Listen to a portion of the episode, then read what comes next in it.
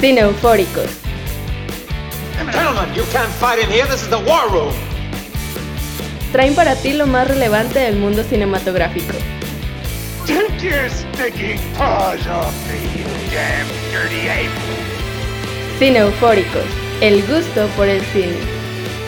Frankly, my dear, I don't give a damn. Cine Eufóricos Podcast, episodio número 78, programa especial dedicado al cine de los hermanos Cohen. Bienvenidos a su programa de cine favorito con ustedes, como es habitual. Crítico de cine Carlos Chávez, Madia Barrón y Víctor Luna, estamos listos para hablar de estos cineastas tan interesantes con motivo del 25 aniversario del estreno de Fargo. Compañeros, ¿cómo están? Hola a todos, eh, pues la tercera es la vencida, aquí estamos, tercer programa, listo para platicar acerca de estas películas que creo yo hoy vamos a estar discutiendo bastante controversial el tema, así que ya estoy lista para ver qué opiniones vamos a sacar al respecto. Bienvenida Madia, Carlos, ¿cómo estás? Un gusto estar aquí de vuelta amigos, Madia, tu primer especial de Cinefóricos, ay cabrón, eh, de la... fuerte, eh. ¿No sabes qué, qué trompo te estás echando la uña? trompo te estás echando la uña con Víctor, ¿eh? Con el trompazo. Y conmigo también, digo, porque sí nos ponemos, solemos ponernos un tanto eh, emocionados con esto. Nos emocionamos un poquito de más casi siempre. Lo sabemos, lo sabemos. Y pues bueno, bienvenidos a todos ustedes. Hablaremos en particular de algunas películas que son significativas particularmente para nosotros. Elegimos, además de Fargo, otras cuatro películas que también nos parecen relevantes en la filmografía de estos directores, que forman parte de una nueva generación de cineastas, un llamado cine independiente de los años 80, una mezcla de géneros muy interesante en sus películas, con personajes excéntricos, muchas veces tocando un sentido del humor un tanto mórbido, explorando los significados de la violencia, haciendo homenajes al cine clásico, pero a final de cuentas siempre interesantes, ¿no? Entonces hablaremos de Fargo en primer lugar, una película de 1996 que se llevó dos premios Oscar, en especial el premio a Frances McDormand por Mejor Actriz y el premio al Mejor Guión para los hermanos Cohen. Una película que la verdad es que ha soportado el paso del tiempo. La revisamos nuevamente. ¿A ustedes qué les pareció, compañeros? Carlos, ¿tú qué memoria tienes de la película de Fargo? Ya entrando en materia, ahora sí. Ah, bueno, a mí me gustaría añadir a lo que acabas mencionado de los Cohen, antes de comenzar con Fargo de lleno, que sin duda alguna, Madia, Víctor me darán la razón. Eh, de los pocos directores que todavía eh, podemos notar eh, de entrada y se siente y es palpable el cine de autor. O sea, ya hoy, hoy por hoy eh, este, este, mote de cine de autor se ha perdido bastante, ¿no? En el mundo del cine. Sobre todo pues con, con, con la mercadotecnia, con la masificación, eh, con todas estas cuestiones pues de las grandes productoras, de la taquilla, de los grandes presupuestos, de las películas por, por encargo. Entonces el cine de autor se ha relegado prácticamente a unos cuantos, ¿no? Y realmente las productoras hoy en día es complicado que le suelten pues ahora sí que el varo a este tipo de directores pues para que hagan sus películas independientemente si sean grandes eh, presupuestos o grandes producciones pues simplemente nos remitimos a lo que le pasó a Scorsese con, con The Irishman que pues le batalló, ¿no? Le batalló para que, para que pues le soltaran el dinero, por ahí Netflix se animó, pero yo pondría por ahí a los Cohen en el mismo costalito que pues Tarantino, por ejemplo, que también es un director que sigue muy metido en hacer este cine de autor que tú cuando pones play a una película de los Cohen, pues eh, inmediatamente, ¿no? Detectas los elementos que acaba de mencionar Víctor y ya hablaremos de más elementos, hay muchos más, no nada más este. Pero Fargo, en lo personal, sí es una de, las de mis películas favoritas. Y como tú, lo, tú bien has dicho, o sea, ya son muchos años que se estrenó Fargo. Eh, yo la había visto hace unos seis meses, la volví a ver hace unos días para, para, este especial y vaya que es una película, como lo dice la palabra, un clásico, ¿no? O sea, pueden pasar los años y se sigue sintiendo muy vigente. Eh, es una película que a mí me parece increíblemente elegante, increíblemente sofisticada. O sea, es una. Su hechura realmente a mí me parece hipnótica, eh, citando a nuestro amigo Boyero muy hipnótica. Eh, a mí son esas películas que le pongo play y hace que no me. O sea, la misma película me atrapa y hace que la vista pues no se vaya para ningún lado. Prácticamente la, la hora 40 que dura. No es una película larga, larga, pero. Pero pues, pues vamos con Fargo. Entonces, ¿qué les parece a ustedes? Para seguir con el comentario. Digo, en ese sentido, eh, creo que difiere un poco a lo mejor con, el, con la opinión de, del buen Carlos, sobre todo porque a mí en ese sentido sí me costó un poquito de trabajo cachar el, el tema de la historia al principio, algo que incluso estaba este, platicando con Víctor fuera del, del micrófono, es que sí me, termino llevando una sorpresa como de la mitad en adelante porque creo que alcanza a recuperar bastantes cosas de la narrativa justamente en esa parte, ¿no? Y retomando un poquito también el comentario que hacía Carlos al respecto, me gusta mucho que de alguna manera los Cohen siempre van a cuidar eh, mucho esa parte de, del estilo, de lo que, como dice Víctor también, o sea, como lo que escriben, como lo que quieren cuidar para la película y que eso quede bien claro mientras la estás viendo, ¿no? O sea, que quede bien claro como qué es el mensaje que quieren llevar, dónde quieres eh, disfrutar esa parte de la risa o dónde está la, como la sátira. Entonces creo que en ese sentido de inicio a lo mejor para quienes a lo mejor no estaban como tan familiarizados con este con estos directores pues creo que es algo que, que, puede ser complicado al principio pero sí creo que de alguna manera se mantiene esa autenticidad en todas las películas no y Fargo no es la excepción. Este creo que esa parte también de cómo recuperan la, la cuestión de la violencia y cómo la mantienen firme a lo largo de la historia pues es una parte también muy interesante muy impactante y la cuidan muchísimo en el sentido de los detalles y cómo se mantiene a lo largo de la historia no Sí, creo que como, como bien dice Carlos, la verdad es que es innegable su trabajo como autores, aunque según he leído a ellos no les gusta ese mote, pues aunque no les guste, a final de cuentas, en realidad hacen un cine tremendamente autoral, o sea, aunque ellos no quieran ser considerados así, quizá porque no tienen esta fascinación por el esnovismo, sino más bien hacen un cine tremendamente auténtico, ¿no? Son, son unos cineastas que se, que se formaron realmente desde, desde muy jóvenes, ¿no? Que se fueron abriendo camino en la industria a partir de su talento, ¿no? Fue en los 80 precisamente con Sangre Fácil, en la que ya contábamos con una jovencísima Frances McDormand, donde empezaron a llamar la atención de los críticos y del público, ¿no? Y a partir de ahí fue que empezaron a forjar un camino cinematográfico bastante interesante, con películas que, vuelvo a decirlo, remiten totalmente al cine clásico, como se mencionará más adelante al revisar otras películas y en particular Fargo, pues hablamos de eh, su fascinación por el cine negro, ¿no? Que convierte en sus películas en cine negro renovado, lo que conocemos como film noir, ¿no? Entonces, a final de cuentas, realmente estos directores sí como lo hemos discutido, son directores independientes, pero más que independientes, son independientes con un atractivo tremendamente comercial, ¿no? Y creo que fue Fargo precisamente la película que se convirtió en su más grande éxito, si no es que su más grande éxito a la fecha, nada más, a lo mejor el único, el único parangón que se puede poner al nivel de, de, de, Fargo, pues es este No Country for Old Men, que es una película de la que también hablaremos más adelante, que fue la que, que, se llevó el premio a mejor película, ¿no? Y que comparten, ¿no? Muchos elementos. Sí, también. la pinche maleta de dinero, esa, la maleta de dinero, le, le comentaba a Víctor el otro día, esa maleta la hemos visto en varias películas, ¿eh? O sea, sí. es, el, es el allí, el huevo de Pascua de todas las películas de hermanos Cohen.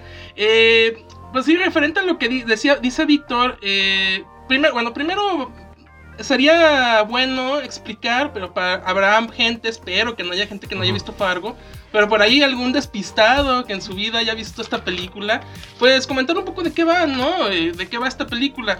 Mira, eh, es, una, es una cinta que nos habla acerca, y ahí es donde empezamos con los elementos de los Cohen, eh, acerca de, de, estos personajes y este tipo de personaje que siempre va a estar inmiscuido en este tipo de películas, que es el personaje común, o sea, el ciudadano común el ciudadano que busca de alguna manera pues eh, el salir adelante, el sueño americano, un poco ahí eh, mezclado con la avaricia, ¿no? La avaricia es un elemento que siempre ha estado en este tipo de personajes que normalmente protagonizan las películas de los Cohen. Esta, esta necesidad de salir de la, de la comodidad, de, de, la, de lo común, de, del de lo, de lo que siempre se hace, ¿no?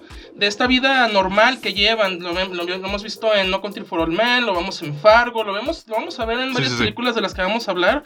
Y tenemos un hombre eh, que pues está tratando de salir de un bache, de un bache en su vida, tal vez económico, tal vez familiar. Y, y trata de eh, idear un plan para poder eh, llevar a cabo un, un, negocio, que es abrir un eh, estacionamiento, ¿no? Público. Uh -huh.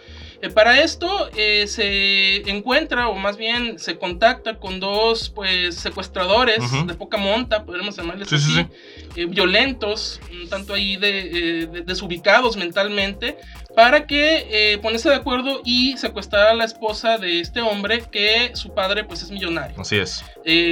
pero como si, y ahí volvemos a los elementos del cine de los Cohen, como siempre suele suceder en sus películas, pues todo sale mal. A mí, por ejemplo, y ya hablando de, otros, de otras cintas de, de estos directores, eh, y relacionada con, y ese fue un debate que tuvimos aquí internamente en cuanto al, a The Big Lebowski, a mí me parece una Fargo una cinta mucho más, pero mucho más convencional porque, por ejemplo, de Big Lebowski.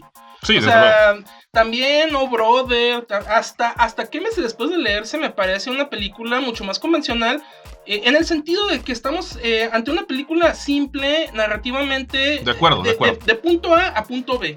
O sea, eh, la cinta comienza con este hombre dándonos a entender su problemática económica, sus ambiciones para abrir este negocio. Eh, nos, presentan a los personajes, la, esposa típica americana de la América Profunda, la familia de la América Profunda, el, magnate, suegro de este hombre que tiene mucho dinero, eh, cómo este hombre pues se queda de ver con estos matones, con estos secuestradores y eh, de entrada pues idean el plan de secuestrarla y todo queda muy claro. El derrotero que va a seguir la película queda excesivamente claro y no se sale de esa línea. O sea, no, en ningún momento sí puede llegar a ser descabellada. Es absurda, como tú dices, porque es parte del elemento del cine de los Cohen. Pero sí siempre sigue un derrotero de A a B. O sea, eh, no se va. y, de, y de Big Lebowski, no. De Big Lebowski estaremos de acuerdo que es una cinta mucho más extraña que incluso Fargo. Yo diría que hasta es el triple de extraña. O sea... Sí, sí, es extraña, pero eh, en, Fargo se exploran también intereses que están en todo el cine de los Coen, ah, a final de cuentas, ¿no? y no deja de ser una fantasía también, ¿no? Es que si algo mantiene la autenticidad de los Coen dentro de las propuestas eh, que ellos siempre emiten, es justamente que parten de vivencias personales, ¿no? Mucho de lo que, de lo que vemos justamente en Lebowski viene de experiencias que ellos tuvieron cuando vivieron en Los Ángeles, ¿no? Entonces, algo que es como bien interesante es que sí terminan recuperando mucho de esas experiencias, mucho de esas vivencias y lo plasman en algo que, como dicen, puede ser como muy peculiar, muy extraño, pero este, siempre como que con ese objetivo de, de mantenerlo vivo y que realmente este, quienes estamos como espectadores podamos entenderlo y vivirlo y reírnos como lo, lo ven, ¿no? Ah, eso que dice María es muy, muy interesante. La ciudad, Nueva York, en The Big Lebowski es un personaje más en la película. Los Ángeles, que diga, es un personaje más en la película. O sea, el, el entorno, y ahí, y es una discusión que también tuvimos en cuanto a los elementos eh, eh, no a que pudiera tener esta película de Big Lebowski, no son elementos pues que se puedan ver o que estén ahí de, de peso en la narrativa o en la historia, pero es cierto que el, el, ambiente, la ambientación, la misma ciudad dentro de la película es un elemento no dentro de ella, estarán de acuerdo. Sí, claro, pero siempre es de noche, las escenas, las contraluces, estos parajes desolados, güey, estacionamientos vacíos, güey. Realmente en gran parte de la película no vemos, vemos una ciudad que pareciera que está deshabitada. ¿Estás, hablando, ¿estás hablando del... De, de, de, Y, digo, no nos adelantemos más.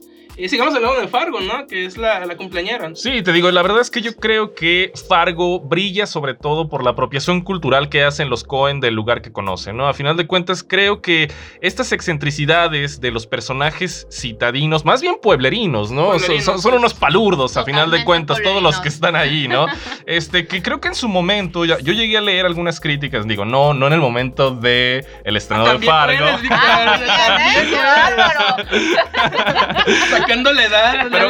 me ha tocado, me ha tocado leer algunas críticas al respecto de la película y creo que mucha gente se, se quejaba de la impresión que los Cohen hacían de los pueblerinos, sobre todo quizá con el, el acento que le atribuían a veces algunos, al personaje protagónico que es Frances McDormand, que es esta, que es esta es la oficial encargada de seguir el caso, ¿no? De, de investigar el caso que lamentablemente, pues, eh, el, enredo que causa William H. Macy, ¿no? Que contratando a estos matones que son Steve Buscemi y Peter Stormer, ¿no? Que, un Peter Stormer eh, antológico, que a mí me, encanta el personaje de Peter en esta película, que, que, es un personaje que también veremos a lo largo de toda la filmografía de los Cohen. O sea, esta maldad, este personaje malvado, este personaje sin escrúpulos. Desde luego, desde este personaje que nada más le interesa matar y después preguntar y no le interesa nada. Este, es muy interesante, pero es cierto lo que dices, eh, es, una, es una cinta, como muchas de las cintas de, los Cohen, metida bien en la América profunda. Sí. Y, y, y, y súmale que, que, su cine es, se trata mucho de, de caricaturizar a los personajes de caricaturizar esta, eh, eh, eh, este elemento cotidiano de la vida del americano en América profunda. El americano promedio. Del americano promedio, exactamente. Y de un americano promedio que intenta salir de su, de su situación, ¿no? Sí, sí, sí. y eso, eso, eso para mí en el cine de los Cohen es el, es el, es, el punto de partida Pero para quiere, su cine. Quiere salir de su situación, al menos en esta película, no de la manera honesta, exacto, pues, Exacto, son personajes sin moral, güey. No, no tienen moral, güey. Porque tú, tú me puedes decir, y, y perdónenme que me salte a Lebowski, tú me puedes decir, puedes decir que, el, que el dude ah. realmente tiene una moral, porque se siente que tiene una moral en toda la película. O sea, si, si, si tú sientes que en muchos momentos, pues dices, ay, güey, ¿qué estoy haciendo? No, estoy mal, no debo de hacerlo, no, no, no puede ser que sea así.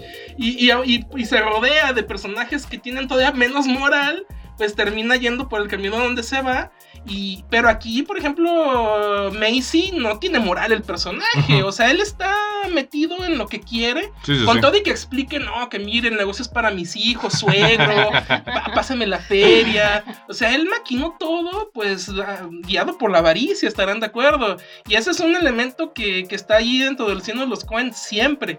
Y, y, eso que dices tú de, de, la crítica cuando fuiste a ver la película al cine, Víctor, y saliendo, compraste el informador y leíste la crítica. Este, sí, sí, sí. Ay, no manches, ¿quién se queja de eso? Si tenemos años y años y años viendo eh, caricaturizada, caricaturizado el acento, en acento sureño americano. eso sí, y Maya lo comentaba cuando, cuando vimos la película. Eh, porque lo vimos juntos, ¿eh? De mi sillón, de mi sillón, Víctor estaba en medio estábamos ahí, Víctor. Este, que es, que es un personaje muy caricaturesco, ¿no? El personaje de Francis McDormand, cómo camina, cómo se mueve, cómo come.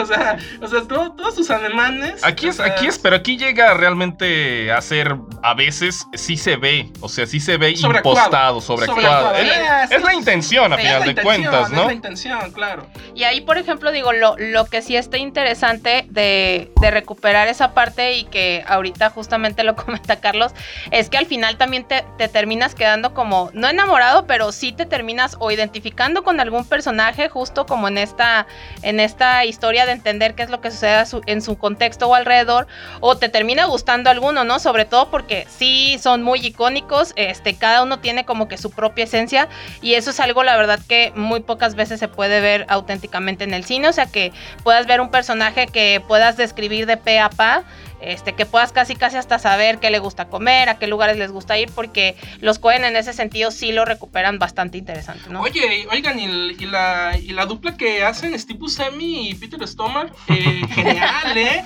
O sea, dupla tarantinesca, ¿eh? tarantinesca la dupla, o sea, esos, esos cotorreos que se cargan en el carro cuando van a todos lados. Sí, sí, sí. O sea, están, están de antología, la verdad, es muy divertido. Aquí sí, y ya, ya iremos a la polémica y agarrarnos a chingadazos los tres.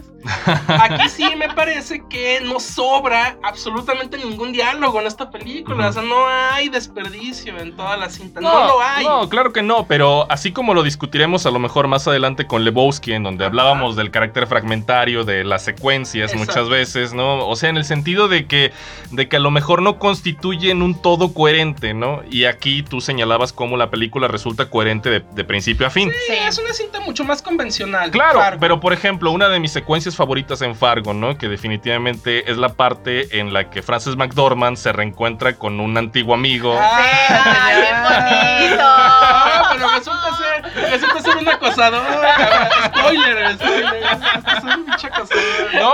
Pero, o Sí, sea, sí. esa secuencia, por ejemplo, tú me vas a decir que tiene alguna relación con el crimen o el caso que está investigando a final ah, de cuentas. bueno, pero es, volvemos a lo mismo. Los Cohen siempre son así. Güey, no me vas a decir que en No Brother, o sea, No, les, no, no. les pasan cosas que no tienen absolutamente nada que ver con lo que Claro, claro, pasando, desde luego, desde luego. Pero a final de cuentas, creo que precisamente por eso Fargo brilla, pues, Sí, porque tiene todos esos elementos que en algunas otras películas a lo mejor quedan reducidos a un género en particular. Yo aquí sí encuentro, y por eso creo que Fargo es significativa, sí encuentro una película, eh, eh, como por decirlo, para acercarse al cine de los Cohen y definir a lo mejor tu gusto por el cine de los Cohen en Exacto. particular. Sí, no, no pues, es tenemos los elementos, güey. Tenemos a los tipo, al tipo de personajes que, que normalmente veremos en sus películas. Y sobre todo, hay algo que no hemos comentado: eh, los Cohen son directores de, que gustan del actor fetiche. Sí, O también. sea, tienen, tienen su grupo de actores que desde Barton Fink los vimos. Sí, sí, sí. Sí. Pero pues tenemos a Steve Buscemi, que Sí. siempre está, güey. Tenemos a Tim, Tim Black Nelson, güey. Tenemos a John Goodman, güey. Tenemos a, Pues a aquí- Jeff Bridges. Aquí no está John Turturro, pero también John Turturro, es parte. ¿no? John Turturro es parte, o Francis, estuvo Ma- en, estuvo en Sí. Barton Fink, güey. Francis McDormand, sobre Francis todo, ¿no? Que está casada con George Ventaneando.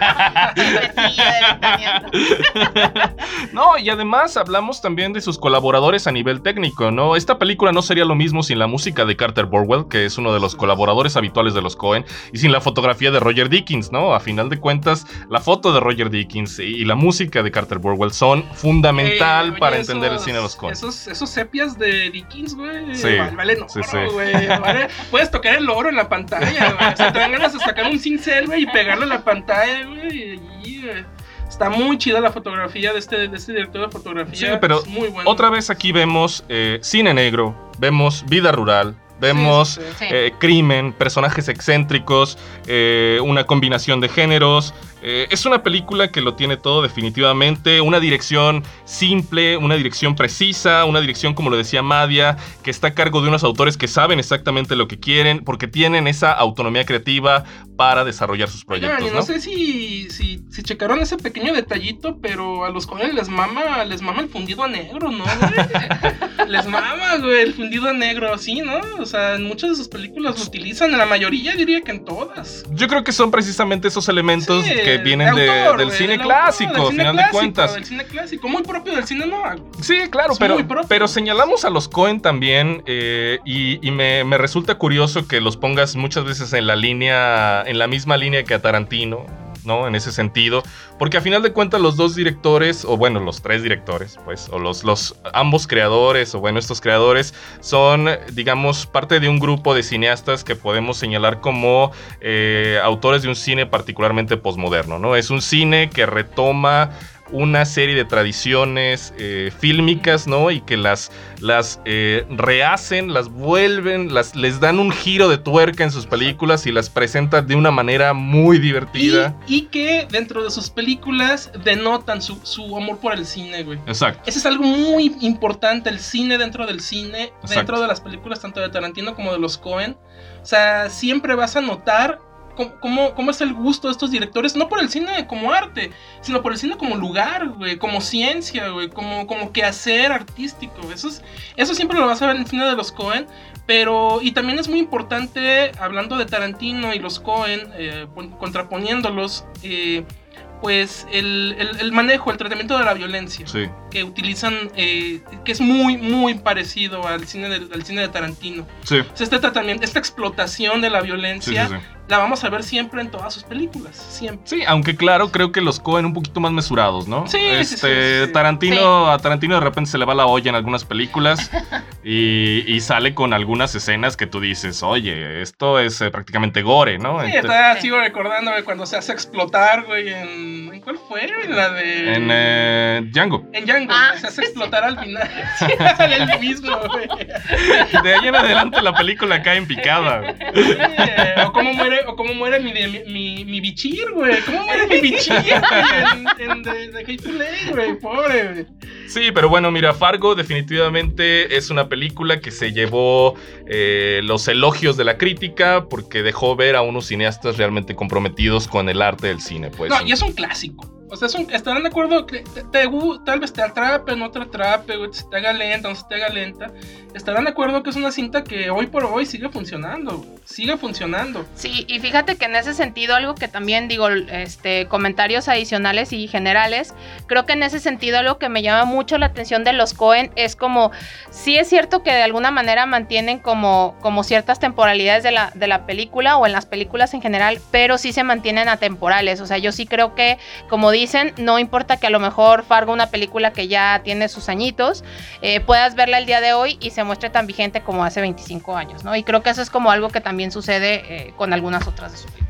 Sí, de acuerdo. Y yo me quedo sobre todo con esta visión que nos deja, pues, y que mencionas tú, Carlos, que es a final de cuentas eh, directores que aman el cine y se ve en pantalla, se refleja en la creación de historias, porque a final de cuentas, como decía, dijo alguna vez Tarantino, ¿no? Eh, él no hace homenajes, él, definitivamente es un, es un asaltante de cine, pues él, roba descaradamente a los autores clásicos y creo que es lo mismo que pasa aquí con los Cohen, ¿no? A final de cuentas, su estructura es muy, es muy clásica, pero ellos le dan la vuelta de tal forma que se vuelve algo eh, muy reconocible para nosotros en estos tiempos y por eso no pierde vigencia, pues. Sí, sí, Y otro, elemento también que, me, que se me hace muy curioso y que me encanta y siempre me ha gustado mucho es, es en principio sabemos que en el cine de los Cohen siempre va a estar inmiscuido, bueno, o al menos en la mayoría de las películas de los Cohen siempre va a estar inmiscuido un, un, crimen.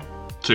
Y siempre va a estar inmiscuido un grupo de policías, o, el grupo, o la fuerza pública, o la ley. O sea, siempre va a estar inmiscuido la ley. Y como los Cohen retratan a la ley, es muy curioso, güey. O sea, siempre es el policía que no sabe qué diablos está pasando, güey, un tanto tonto, güey, un tanto como los policías de Brother, cabrón, así de ese tipo, cabrón. Entonces, eh, son estos policías con diálogos un tanto torpes, güey, con miradas de miradas perdidas, güey. Claro. Eh, hasta el mismo, hasta el mismo Tommy Lee Jones, güey, No Country for All Men, es un tanto así, güey. O sea, sí va detrás de la pista del asesino o de la persona que tiene el dinero pero en ningún momento realmente sientes que esté tomando el santer por el mango, güey. O sea, realmente son personajes un tanto ahí perdidos, un tanto eh, ignorantes de la verdadera situación, güey. Eh, bueno, aunque estoy de acuerdo contigo, aunque creo que el personaje de Frances McDormand en Fargo es mucho más lúcido, ¿sabes? Es mucho más lúcido, sí. Y creo, que es de los, de los pocos comparado con los demás. Pues. Digo, aquí sí, sí, sí, te dan ganas de que ella vaya logrando cosas a lo largo de la película. Subió, pues. subió a Peter Stomar a, la, a, la, patrulla, güey. No vimos cómo lo subió, cabrón, pero lo subió, güey. Con todo y lo peligroso que se ve el cabrón. De acuerdo, no, pues bueno, si quieren, este, quieren comentar algo más de Fargo, quieren hablar de alguna secuencia en particular, porque la verdad es que la película está plagada de secuencias memorables, ¿eh? Desde la escena en la que, en la que entran a secuestrar a la señora, ¿no? Esa escena a mí me parece, me parece maravillosa. A mí la que me da, mucha risa, güey, es cuando llegan a la casa de seguridad, güey, y se les suelta y en vez de ir, a, por ella la dejan que, que ande como, como gallina sin cabeza, güey.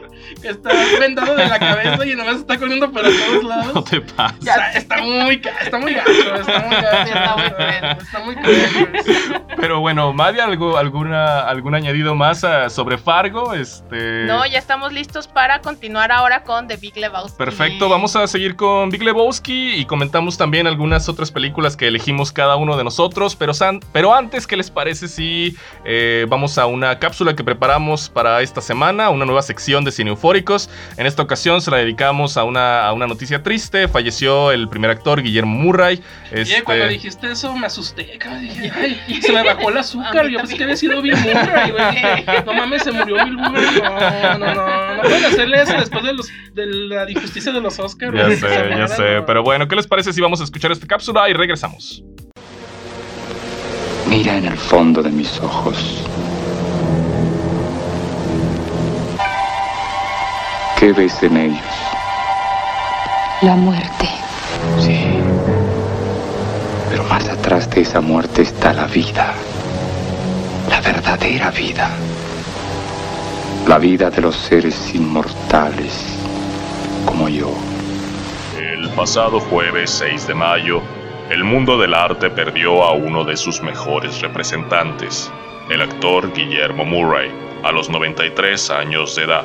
Formado en el teatro de su natal Argentina, debutó en el cine mexicano como el conde Sergio Subotay en el mundo de los vampiros, de la mano de Alfonso Corona Blake, lo que marcaría el inicio de una exitosa y prolija carrera en el cine, teatro y televisión mexicanos. Hace muchos siglos, en Hungría, el conde Subotay había logrado unificar el poder de las tinieblas.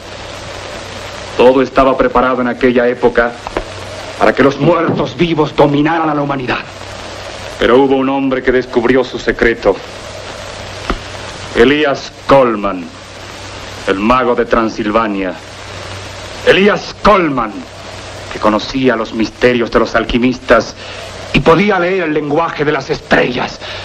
Él asesinó a mi antepasado clavándole una estaca en el corazón de gran presencia escénica, trabajó para realizadores como Emilio Fernández y Julio Bracho, asimismo como director en películas de Cinematográfica Marte y de producción estatal. En televisión participó en dramas como Humillados y Ofendidos, Muchacha de Barrio, Juegos del Destino, Los Años Pasan, Lazos de Amor o Cenizas y Diamantes. Me divirtieron tus frivolidades, tus coqueterías, tus arranques infantiles. No pude menos que creerte y te quiero por ser hermana de la mujer que amo. La amo por ser buena, noble, honesta, mujer en una palabra. Por ser así renunció a mí. Sé que me quiere tanto no te querrá a ti para haber hecho esto? De la serie B al melodrama, de la época de oro a la televisión, la escritura, el teatro, Guillermo Murray fue un artista versátil, comprometido con sus personajes, de gran personalidad y atractivo. Entonces eres un hombre importante. No. Soy un tonto que he dejado que la vida se me vaya sin disfrutarla. Pero si tienes una posición y dinero suficiente para... Eso no es lo que cuenta. Lo que importa es el tiempo y me faltan tantas cosas por hacer. Hay países que nunca he visto, alegrías que nunca disfruté, música que no he escuchado, libros que no leí. ¿Y qué piensas hacer ahora? Olvidarme del trabajo y vivir. Vivir intensamente. Su última aparición en el cine nacional fue en 2007, en la cinta Morirse está en hebreo de Alejandro Springle. Descanse en paz, Guillermo Murray. Bien, regresamos. Eh, pues acabamos de escuchar la, noticia. Te acabamos este, de escuchar. Te acabamos de escuchar. Víctor, ¿qué, onda con tu voz? A mí me dio mucho miedo. Me, mandaste el audio anoche a la una de la mañana. No dormí. Debo de aceptar que no dormí, Víctor. Tuve pesadillas. Me levanté sudando a las 4 de la mañana. Entonces, Me jalaron las patas, Víctor. Dos veces me jalaron las patas. La mano peluda se me pareció. Pero muy bien tu, cápsula, Víctor, muy pues interesante. Bueno, en paz descanse entonces el señor Guillermo Murray. Eh, pero bueno, regresemos a hablar del cine de los Cohen. Pasemos a otra de sus películas más emblemáticas, El Gran Lebowski de 1998. Nuevamente con Carter Borwell y Roger Dickens como colaboradores en la música y en la fotografía, respectivamente.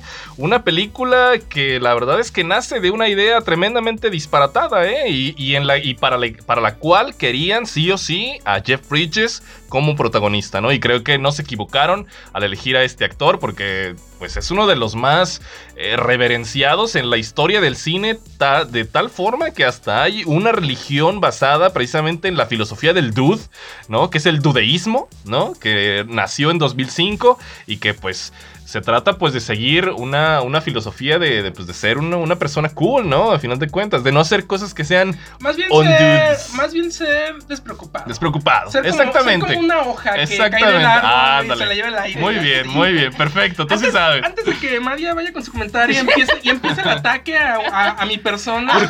¿Por qué? Porque a mí no, no me gusta tanto del Lebowski, discúlpenme, no es mi película favorita y, estoy, y sé que a ustedes sí les gusta mucho. Ok. Pero acabas de mencionar algo muy, muy interesante. Eh, lo del ludeísmo, lo del dude, lo de, lo de Jeff Bridges.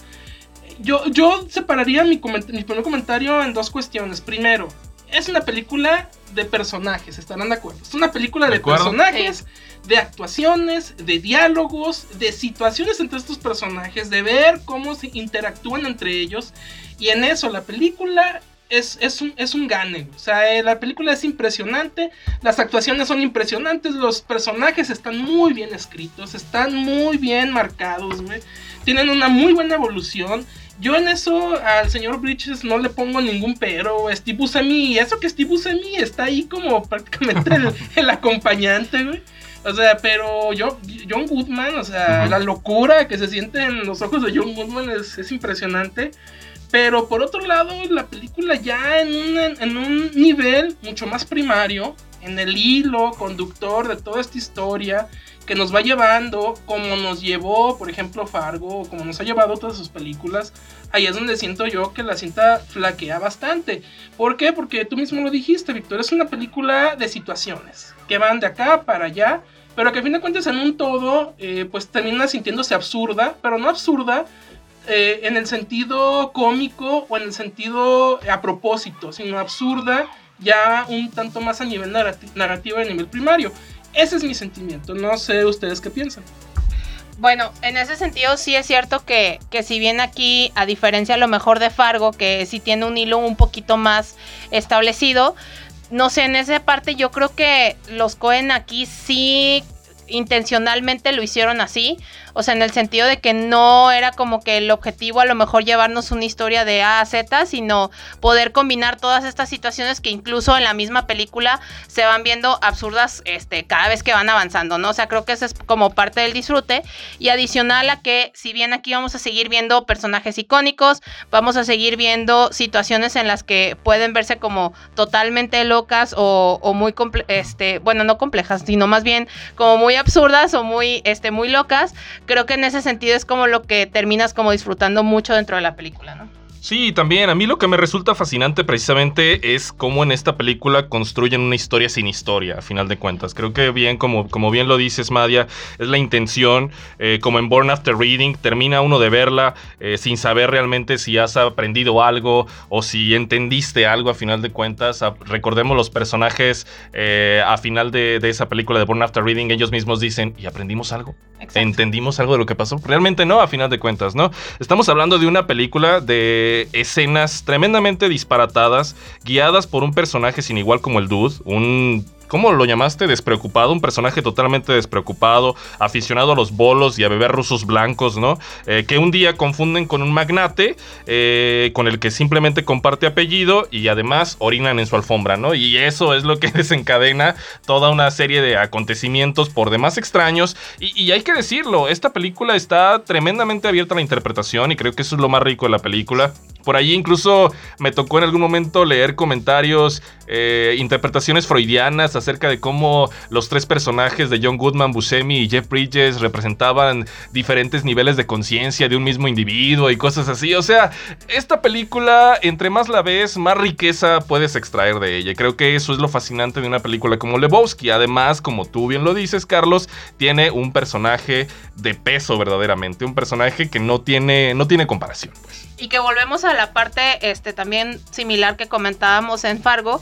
Eh, digo, no recuerdo específicamente, pero este personaje en realidad está basado también en alguien que los Cohen conocían, ¿no? Entonces es muy curioso que al final parte de lo que buscan retratar en la historia son muchas de las experiencias que esta persona les ha compartido, ¿no? Entonces se me hace como bien una forma muy divertida y una forma muy diferente de poder hasta asumir que se le, le hacen su película y que mantienen como esta autenticidad dentro del mismo discurso, ¿no? Sí, no, la, historia es disparatada. Eh, y, el, y, la mecha, o sea, lo que detona todo lo que sucede a lo largo de la cinta, pues es disparatado también. Aquí mi problema, y tal vez eh, me gustaría un tanto encaminar más el comentario con el que abrí mi, mi participación acerca de esta película, es que, eh, pues como, bien dices, Víctor, todo sucede a raíz de la confusión de, eh, Lebowski. con el Lebowski rico. Así es. Eh, Lebowski pobre, Lebowski pobre va con Lebowski rico y le dice, oye, no mames, me confundieron conmigo y se mearon en mi alfombra. Sí. Entonces, ¿qué onda? Pues págame mi alfombra o dame una de las tuyas. Y a partir de ese suceso, eh, se da cuenta de la valía que tiene Lebowski pobre, Lebowski rico, y le dice, oye, acaban de secuestrar a mi esposa, pues ayúdame. Veo que pues tú tienes las agallas suficientes para ir a hacer este pequeño negocio. Sí, sí, sí. Y a partir de ahí, eh, fuera de todo lo que son estas cuestiones que tan ricas narrativamente que acaban de mencionar, pues se desarrolla pues esta trama del secuestro, esta trama de resolver el misterio de dónde chingados está la esposa, qué le pasó, se, se, autosecuestró, realmente la secuestraron. Si el dedo es suyo. Tiene, tiene algo, si el dedo es suyo, güey, si los nihilistas tienen algo que ver, oye, ¿qué, es más nihilista el dude, güey, que los nihilistas, cabrón? O sea, el, el, dude dice, estos cabrones, ¿qué pedo? ¿Qué son? son nihilistas, nihilistas, güey, ¿qué es eso? Yo le hubiera dicho al dude, no mames, nihilista eres tú, cabrón. Tú eres el nihilista. Tienen, una marmota. o sea, ¿qué más quieres? Tienen una marmota de mascota. No y, y, y, de a partir de ahí seguimos este hilo que sí está enriquecido con una serie de situaciones que valen oro. Valen su peso en oro, no lo dudo. No lo dudo. Pero, pero al final, sobre todo después de la mitad de la película, siento que esta motivación para seguir descubriendo qué va a pasar se pierde bastante. Yo al menos la pierdo en mi interés. Porque siento que se empieza a hacer cansina, güey. Se empieza a hacer repetitiva. Por ahí, y tú, y tú bien lo mencionabas, no es una película de giros de tuercas. Yo lo sé, no lo es. Es una película de personajes. Pero sí que te mete por ahí un giro de tuerca, güey. Que, que, milagrosamente se le ocurre al dude, güey. De que, de que realmente el pinche maletín estaba vacío. Que este cabrón se quería deshacer de la esposa que nomás se la pasaba gastándose su dinero.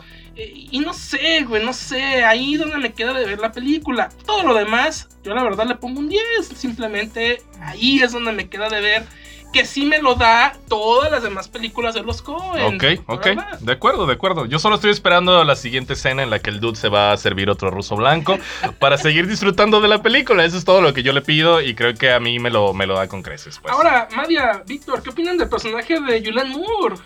Fíjate la, que... Esta fatal. Eso es algo que también este, discutíamos como fuera de micrófonos, que luego es algo este, bien curioso de cómo se da el desarrollo de los personajes femeninos alrededor de las películas de los Cohen.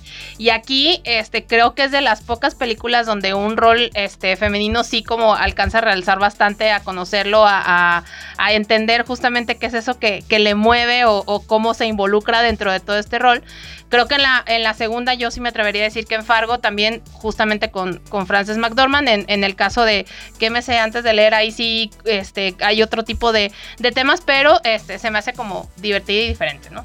y ya nada más me gustaría rescatar algo que tú habías comentado, Carlos que es una película que se conecta mucho con el film noir, ¿no? Entonces es una película definitivamente montada sobre una premisa muy del cine negro, eh, un caso si quieres detectivesco, ¿no? Porque al final de cuentas aquí el dude termina fungiendo como espía, hay algunos momentos en donde eh, se ven estas persecuciones secretas por las calles de Los Ángeles, ¿no? Hay tramas laberínticas, romances, hay, muchas cosas que se emparentan precisamente con, con este cine en particular y otra vez, otra vez son los Cohen volviendo a sus obsesiones particulares, pero dándoles la vuelta con un sentido del humor excéntrico, absurdo, surrealista, con, con incluso secuencias, con secuencias oníricas tremendas, ¿no? de fantasía psicodélica, muy extrañas.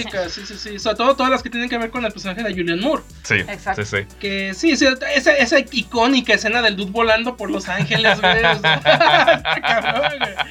sí, sí, sí. ya, ya sé por qué los, los del dudeísmo, güey, quieren volar así como el dude por Nueva York, güey. Sí, es una, es una película que definitivamente epitomiza una forma de vida, ¿no? Que es la forma de vida de este personaje despreocupado, hasta cierto punto valemadrista, alivianado, como tú quieras llamarlo. Este, y ahí es donde radica a lo mejor lo memorable que resulta este film. Ahora, Madia, Víctor, llevamos dos películas de los Cohen eh, y, aquí podemos ver cuestiones muy, muy similares. Y sobre todo lo que a mí me salta a la vista es el tratamiento del humor. El humor, el humor en Fargo es un humor muy contenido, es un humor negro, es un humor sarcástico, es un humor irónico, pero muy contenido. Aquí en, aquí en Lebowski, de, entrada de calle, es una, es una, es una comedia, güey. Yo considero que por sobre todo lo que nos quiera vender la cinta, es una cinta de comedia.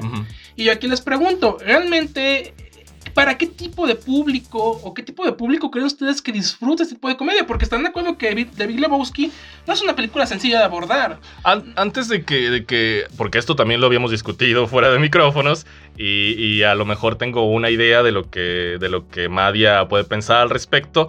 Eh, en mi experiencia eh, con las personas que he visto esta película eh, yo, no, yo no he observado rechazo, por así decirlo, o dificultad para asimilarla. He leído al respecto, me han dicho al respecto, pero al menos eh, con la gente con la que yo la he visto y con la que la, he platicado, es una película que fascina por el personaje de Jeff Bridges a final de cuentas. ¿Cómo se este llama este género muy americano de comedia como absurda? Screwball. Ah. Screwball, ¿no? La, comedia locada, la comedia absurda.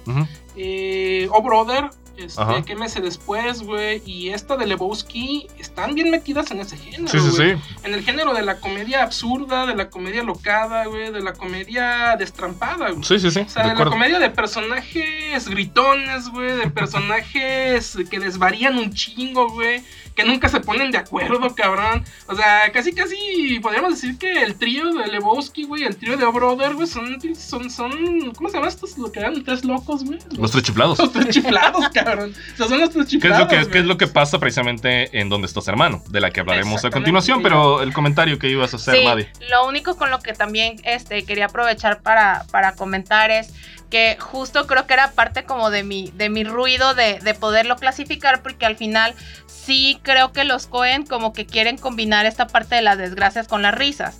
Entonces sí creo que hay algunas películas que van a tener como más peso en el sentido de la comedia, más que en el crimen, y otras más en el crimen que en el peso de la comedia. Aún así, sí sigo creyendo que, que es en ese mix donde ellos... Eh, juegan y donde ellos de alguna manera quieren como representar toda esta parte de las vivencias y de la autenticidad que hemos estado hablando y por ende pues creo que creo que es ahí en ese en ese mix y en entender dónde dónde le suben más a uno que a otro para poderla disfrutar de esa forma, ¿no? Yo también coincido con con Víctor en esa parte, las personas con las que me ha tocado ver la película o que he escuchado que también la han visto no tienen ninguna este queja o en algún comentario negativo en cuanto al disfrute de la misma, ¿no? Creo que en ese sentido la esencia se conserva bastante bien. Pero digo, yo, yo, y no quiero sonar extraño, pero yo quiero pensar, yo, yo estoy seguro que ustedes tienen amistades que saben valorar el cine a un nivel... cine eufórico. A un nivel cine a un nivel cine eufórico. Pero yo les pregunto, les doy la jiribilla la pregunta. Hablemos del gran público. ustedes consideran que el gran público realmente consideraría esto una buena comedia? Es que como ya lo dije, son los directores independientes que me parecen más comerciales. Realmente su influencia sí llega a un público masivo, aunque no lo parezca. Pero, pero, pero tú consideras que los primeros trabajos, porque Lebowski, si, si, pudiéramos dividir el cine de los Cohen, de los en eras, ¿tú, considerarías que Barton Fink, y Fargo y, y esta de Lebowski son parte de la primera era, tal vez de los Cohen. No sé. Podríamos decirlo No sé si podría dividirlo así, porque definitivamente Barton Fink me parece todavía más difícil de asimilar, por ejemplo. me parece más espesa narrativamente, más espesa, pues. más espesa, exactamente. Pero me refiero a, en cuanto a la contraposición eh, y a la visión que podría tener el gran público. O sea, estamos hablando de que en la primera era de los Cohen, de donde vienen estas dos películas, creo yo que ahí sí eran películas mucho más cargadas a un cine independiente. No de presupuesto, no de actores, pero sí en cuanto a la idea. Entonces creo yo que por ahí eh, ese tipo de comedia, al menos yo quisiera pensar o quiero pensar que no resultaría tan efectiva para un gran público. Si tú estrenas esta película hoy en 2021, remasterizada, güey, le metes un buen varo a la, a la publicidad, güey, y por ahí logras meter, güey, 50, 60 personas un fin de semana, güey, en cada pinche función, güey realmente no sé qué tanto vaya a quedar satisfecho el gran público a nivel de comedia con esta película. A mí sí me parece, en este sentido, pues una cinta no para todo el público. En ese sentido, la verdad es que o sea, habría que definir también quién sería como ese gran público, porque también creo que, y ustedes eh, también lo comentaban justamente con Fargo, hablan también de, de, la parte como más americanizada, como muy, muy, muy dura, ¿no? Entonces, yo sí pudiera creer que tal vez en Estados Unidos hay más gente que pudiera conocer a alguien muy similar al dude. En México no estoy tan segura que tengamos como a un dude mexicano y si sí, habría que entender si hay películas hoy en día que están hablando de él. eso que dice María es algo bien interesante, cabrón, porque... Digo, la, cultura, la subcultura. Nuestros mexicanos rodea, ¿no? La cultura, la cultura que rodea al hecho, de vivir y ser un oriundo de la ciudad de Los Ángeles, es una cultura, una forma de pensar, una forma de vivir bien particular, güey. Esa pinche ciudad, cabrón, es un desmadre, güey. O sea, esa pinche ciudad es cuenta que es como, no sé, cabrón, como el tepito de allá, güey, aquí, güey, haz de cuenta, güey. O sea, es, es una ciudad peligrosa, güey, es una ciudad sórdida, güey, es una ciudad oscura, güey, es una ciudad de, de, crimen, güey, de, de, vicio, cabrón. Sí, pero eso no nos lo muestra no, Lebowski. No, no, no, lo muestra Lebowski, no lo muestra Lebowski, pero estoy seguro que es cierto lo que dice Madia, que, que, que el público americano, y sobre todo el público que está un tanto más conectado con esa forma de vida, puede tener un tanto más comprensión de este tipo de personajes que un público pues más hispano, güey. Bueno, puede ser, mira, yo... estoy, estoy haciendo hipótesis, güey. No estoy diciendo que sea... Estamos, claro, claro, claro, claro, claro, claro. Y en ese sentido a mí me sigue pareciendo un personaje tremendamente universal, pero definitivamente no es una, no es una comedia comercial, o sea, no es una, no es una película que, que va a llevar... ¿Quién ha estado de Dude, güey? ¿Quién ha estado de Dude un domingo en la mañana, pues güey, en su casa, güey? ¿Tú has estado de Dude? Yo estoy de duda. 24-7. Tú llevas el dudeísmo. Ya, sí, sí, sí, desde luego. ¿Qué les parece si pasamos a Oh Brother, Where Art Thou? Película del año 2000. También eh, en esta película, colaborador Roger Dickens en la fotografía. Ya hablaba Carlito un poco antes de la fotografía en tono sepia, que es la que hace todavía brillar todavía más esta esta, esta película. Pero bueno, también contamos aquí con la participación de Tim Blake Nelson, John Turturro y un genial George Clooney que, se que recibió bastantes premios por su actuación cómica en esta película. Una, una cinta ambientada en la Mississippi rural de los años 30 durante la Gran Depresión, pues supone una sátira moderna basada en la Odisea, aunque según he leído Nadie, con excepción de Tim Blake Nelson en el cast, en, el apartado técnico, nadie había leído realmente el poema de Homero, así que a final de cuentas estará basado vagamente de oídas en este viaje de Ulises, de Ulises, de Ulises, de Ulises. bueno, así lo dice, así lo dice Clooney, ¿no? Siempre que se, siempre que se, porque toda la pinche película te deja claro cómo se llama el cabrón. Sí, sí. y, que, le gusta. Ulises Everett McGill, claro, y, claro. Y que ama su cabello. Ama su cabello y usa usa, gominola da perdán, desde luego, desde luego, desde luego. ¿Tú de cuál goma usas, Para mantener ese brillo. Usas el mismo ¿verdad? desde luego, pero bueno, es una película que tiene una innegable inspiración en Los viajes de Sullivan de Preston Sturges, una película clásica también, de quien los Cohen son aficionados, pero una película que también se mete tremendamente en el género musical, otro de los que más les gustan a estos directores y que repiten más tarde en una comedia que se llamó Hail César, la verdad verdad es que lamentablemente infravalorada, pero esta película creo que incluso el soundtrack recibió más atención que la película misma, se ganó varios Grammys y premios. Sí, la canción original está muy chida. Sí, sí, sí. Entonces, pues creo que, creo que es otra película de esas que nos meten eh, de lleno en el humor sardónico de los Coen. Y aparte, en ese sentido, eh, algo que me llama mucho la atención justo y es la parte musical, cómo la recuperan e incluso la hacen como, como coloquial, como disfrutar como hasta te puedes aprender las canciones, ¿no? En esa parte se me hace algo muy curioso de los Cohen, sobre todo porque, este, a lo mejor comparándola con otras películas donde precisamente la música, este, o más bien el género musical no es lo que, lo que vas a poder observar en ellas o disfrutar, creo que en esta lo recupera bastante bien, lo hace, lo hace muy padre y, pues bueno, Carlos, a comentar algo.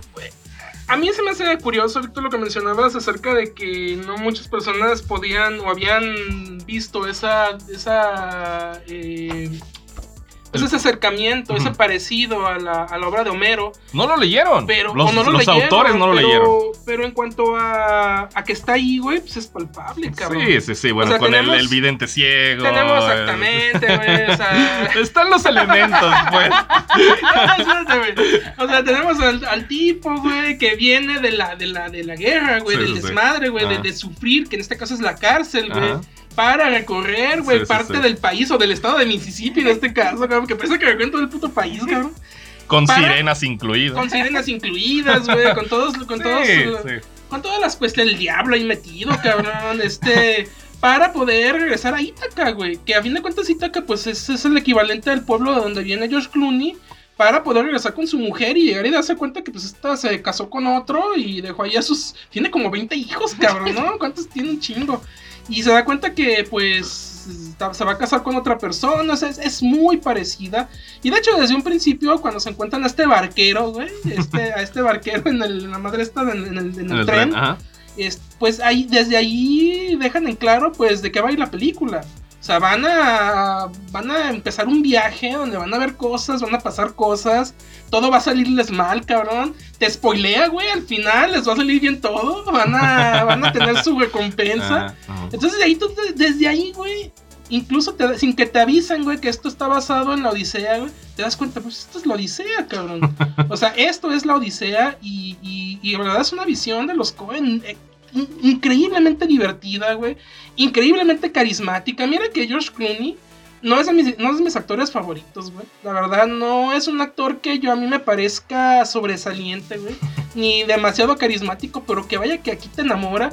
Y te enamora sobre todo por la, por la entrañable amistad que genera con los otros personajes. O sea, juntos los tres, como los tres chiflados. Sí, definitivamente. Desde que, los ves, son. desde que los ves con su traje de, de rayas, de güey, de la de prisioneros, y son los tres chiflados, cabrón. O sea, desde que ves que se suben al tren, güey, y el otro oso se queda abajo y los jalan los demás, güey, se caen. Dices tú, órale, o sea, esto, esto realmente es una comedia. Esto es una comedia en forma con todas las letras y funciona muy bien y George Clooney está, está de agasajo, la verdad. Es muy disfrutable. Sí, nuevamente estamos aquí ante una película influenciada por eh, la literatura, el cine clásico otra vez, y nuevamente tenemos una apropiación cultural muy particular de los Cohen de este de esta gran depresión en el sur de los Estados Unidos, ¿no? Este, incluso con Ku Klux Klan incluido, este, algunas leyendas, algunos mitos que circulaban por ahí, ¿no? La leyenda de Robert Johnson que le vendió su alma al diablo para aprender a tocar la guitarra, ¿no? Algunos criminales, ahí sale un personaje llamado Baby, Babyface Nelson, ¿no? Que son, son personajes que creo que forman parte de esta cultura popular americana, ¿no? En particular de estos años, y que los Cohen la, la transforman en un tono, en un tono cómico, como tú bien lo decías, de los tres chiflados, eh, con influencias de Storches, la verdad es que es una gozada. Sí, no, y, y, contrario, y tú mismo lo has, lo has comentado, o sea, hay una serie de guiños, hay una serie de referencias a la cultura popular, hay una serie de situaciones que lo único que hacen es que la película sea que tenga un ritmo endiablado. La película siempre está sucediendo algo, güey. Siempre se están moviendo los personajes. Siempre están cambiando, güey. Siempre están yendo hacia adelante. Realmente no hay ningún momento en el que digas tú, güey, este, el, ritmo bajó, el ritmo decayó. Y, contrario a lo que pasa, y vuelva con Lebowski, güey. Contrario a lo que pasa con Lebowski, güey aquí también tenemos una serie de situaciones que tú dirías, güey, o sea, ¿qué pedo? O sea, está descabellado, güey. O sea, estos cabrones van de aquí para allá, todo les pasa, cabrón, todo. Pero a fin de cuentas, eh, todo está encaminado y, el hilo conductor narrativo se siente bien sólido.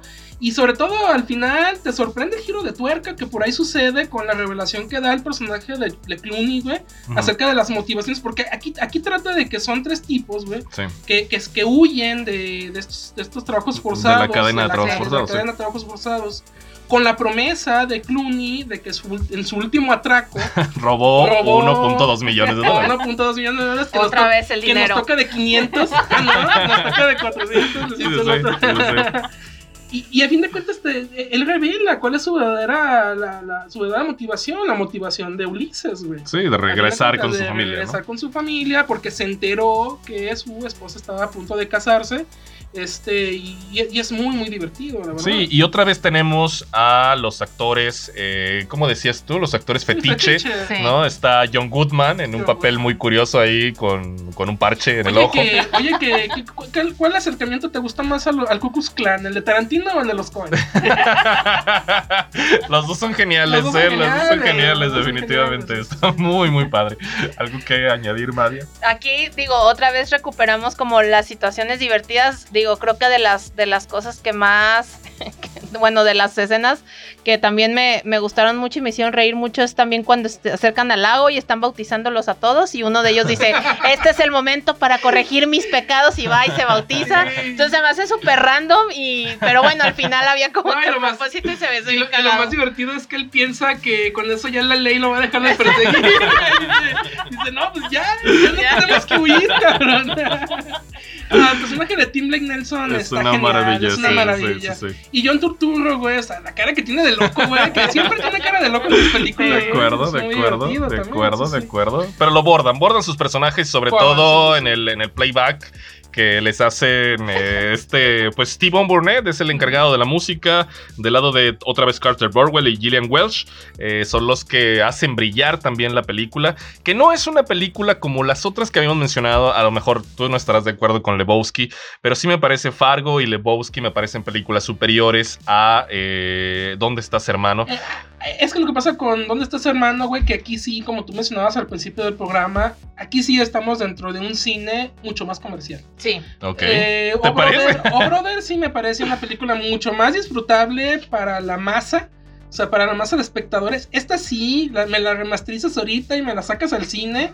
Y pones a Clooney, güey, en, en el pinche cartel, güey, afuera de Cinépolis, Me encanta que digas eso. Y, y- y la gente, no, güey, la gente la va a adorar, güey, la gente la va a adorar, güey, porque son personajes adorables, güey, son personajes entrañables, son personajes, güey, que, que- que es muy sencillo, güey, empatizar con ellos, güey, que, que- que aunque son delincuentes, güey, no, no en ningún momento sientes eh, ningún tipo de maldad en ellos, cabrón. Sí, y tampoco, tampoco destacan el apartado crítico o mordaz sobre la, la clase política. Tampoco hay como una. Tampoco se ensañan con eso. Hay un intento, güey, con todo este mame de las, de las elecciones. Un poquito, hay una parodia. Hay una parodia ahí, pero es, es cierto, no, no ahonda en esa situación. Tampoco ahonda en la situación del Ku Klux Klan, No. güey. Tampoco ahonda en la situación racial, güey. No. No, onda, digo, no, no se mete en Honduras Es la más película, ligera, ¿no? Es muy ligera, exactamente. Y eso la hace mucho más disfrutable, güey. Sí, es una película que para mi gusto eh, destaca por sus virtudes estilísticas, porque los Cohen vuelven a poner de manifiesto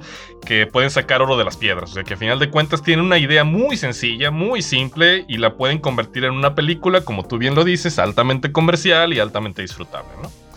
No, y, y, y mordaza, más no poder. Ese mame de, de que se hacen famosos y no saben, cabrón. Está genial, güey. Está genial. Los, los traseros empapados. traseros empapados. Los soggy. Oh my god. Damn. Are the soggy bottom boys. No inventes, la gente se vuelve loca, ¿no? Está muy chido, está muy chido. Pero bueno, hablemos de otra película. Esta sí, tremendamente laureada, que es Sin lugar para los débiles. No Country for All Men. Me parece que en España la titularon como No es lugar para viejos. Este. A ver, a ver, a ver, María tiene algo que decir, porque la veo, la No, veo no, que no, se no, le cuesta no. la sábana. No, no, no, ya dinos, ya, ya dinos, María, no te gustó. ya No me dinos gustó. No te gustó. No me gustó. Yo, yo me voy, me voy, No te va. me voy. 2007, otra vez Carter Burwell y Roger Dickens como 2007, no colaboradores. quisiste ir a verla conmigo al cine. Desde allá, hasta allá se remontan nuestras desgracias. Pero mira, hablemos, hab- reclamos hacia tu persona. hab- hablemos de cómo una película que no es idea original de los Cohen, que es una novela Sí, de de Cormac. Cormac Ah, sí. McCarthy, McCarthy, ¿no? Una, un texto publicado en 2005, cómo los Cohen lo convierten en algo tan suyo, tan propio de su cine, y como tú lo decías ha- hace rato, en una exploración de la maldad, de la violencia. Es una de las películas más violentas de las que yo tenga memoria, Híjole. definitivamente. Yo, en lo personal, güey, en mi top de toda la vida, güey, de villanos en el cine, güey. Está Yo, chigor. este, yo, yo a este cabrón, güey, a. Ay, se me fue el nombre. A Javier Bardem, güey. Lo pongo por debajo, nada más por debajo de Darth Vader, cabrón. Ahí está, güey. Es más, güey. O sea, to- toman el té, cabrón. Darth Vader y este cabrón, güey. O sea, para mí. Ahí por encima de Luisito Rey. No, Luisito Rey es. Los tres. Los tres se van a chingarse sus, tacos, sus tacos de asada, güey. Ahí, güey. Pero, qué, villanazo, güey. Sin duda alguna, to- gran parte, lo- el 80%, porque digo, todos lo hacen bien, Josh Brolin lo hace bien, güey, eh, Tommy Lee Jones lo hace bien, güey. Todos los que aparecen en la cinta lo hacen bien, pero sin duda alguna estarán de acuerdo que gran parte, el 80% del sabor verdadero que tiene esta película es gracias al villano. Es gracias al villano. Ahí a lo mejor. es que. a Mario, lo por mejor, favor. híjole, es que en ese sentido, algo que tal vez me queda como a deber en esa parte de la villanés de Javier Bardem y le decía, este, les comentaba fuera de los micrófonos, es que no puedo con su look, no puedo con cómo se ve, con cómo puede ser un villano y se ve así, tal el vez corte esa de parte cabello. es patético. El corte de cabello, Es como tú lo- dices. sí, claro, o sea, es como no puede ser que seas tan malo Pero y te una- veas tan horrendo. Pero es una reminiscencia a naranja mecánica, los pinches locos de la naranja. No sé, o sea, en ese sentido, Según yo, bueno. lo, según yo lo tomaron de ahí, ¿no? Pues mira, sea, el asunto es que fue significativo. A mí no me parece para nada mal, ¿sabes? O sea, a lo mejor. a lo mejor de sí- Bardem. Está chistoso. O sea, no, no, no combina el cortecito con la cara de maldad, güey. O sea, lo que se refiere Sí, Maya. entonces esa parte Es como que, como que le quita a lo mejor un poco en ese O sentido sea, la o seriedad. sea, me estás diciendo que todos los momentos que Bardem eh, volaba cabezas, eh, Nadie se estaba gente, riendo. ¿Tú te estabas riendo? Ah, casi, casi. Sí. Sí, pues tú eres, tú, entonces tú eres la verdadera maldad. Tú eres la verdadera maldad. Por, por hacer eso, no puede ser. No, Pero bueno, en ese Sí. sentido, eh, digo, independientemente de, de cómo se pudiera ver y que a lo mejor me estoy viendo muy superficial con mi crítica al respecto, sí, sí recupero el hecho de que definitivamente es un villano que no tiene este esta parte como ni siquiera racional dentro de, dentro de su maldad, sino que realmente este, lo hace porque lo hace, ¿no? Y eso es como mucho del toque de, de esta película, que si bien a lo mejor en, en ese sentido a mí sí, este, como que sobra, para mí es demasiada testosterona, demasiada violencia, demasiado todo, este, y que creo que es como lo que hace que se vea a lo mejor muy repetitiva y que incluso haga que se pierda un poco la, la parte de la historia, ¿no? Que, que- Esa- que- que a mí me parece que el villano de, de Bardem es una evolución del villano de Peter Stormare, ¿no?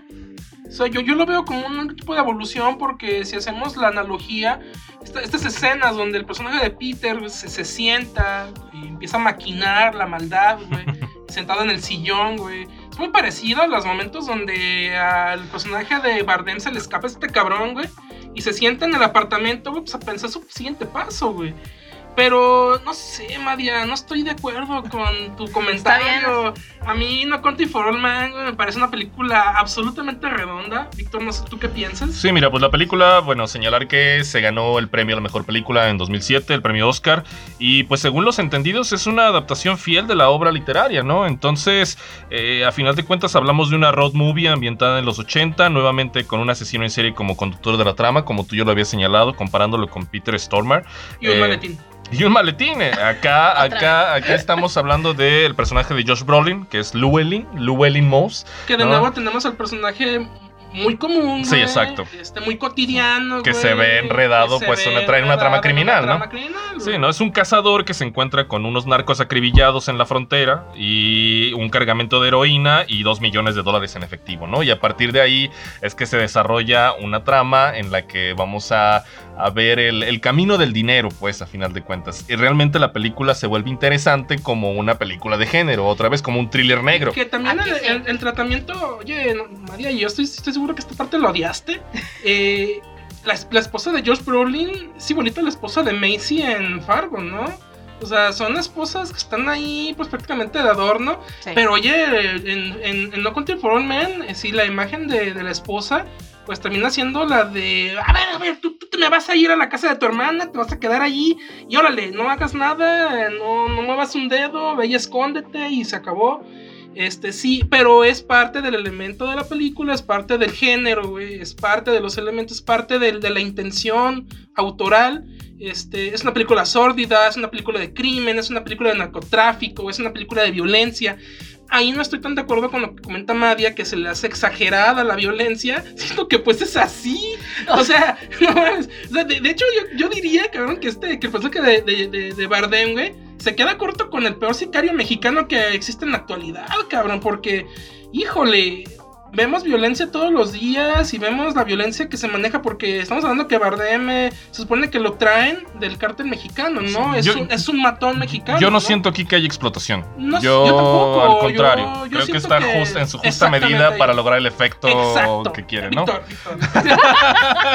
Por fin, después de tantos años, estamos de acuerdo. Estamos de acuerdo. Venga la mano. Mira, para mí, para mí, eh, sin lugar para los débiles, es la cumbre de los Cohen en la dirección, ¿sabes? Definitivamente. O sea, yo yo sé, yo sé que hablamos de Fargo como una de sus mejores películas, pero acá es la labor de dirección, el entrelazamiento de géneros, sobre todo otra vez hablando del cine negro nuevamente, de repente en mi memoria también aparece también como un western de los llamados westerns crepusculares, ¿no? O sea, el personaje de Tommy Lee Jones, Con el personaje de Tommy Lee Jones, es una, el, sheriff, el sheriff. Claro, claro, es una es una película violenta, tremendamente eh, descarnada, cínica, austera, fría, pero eh, fiel, eh, filmada con, con temple, pues, con, con mucho pulso firme de parte de los Cohen, ¿no? Entonces ahí es donde yo encuentro esas, mayor Esas escenas iniciales, bueno, toda la secuencia del, de cuando encuentra el dinero, güey, las secuencias en la noche, las contraluces del, del, de la persecución, güey, todo eso está, es, es, es, un, es la cumbre, güey, de la cinematografía de los Cohen, güey, no puedes decirme que no. O sea, dime, ¿en qué otra película de los Cohen se llega a ese nivel no. autoral? No lo hay.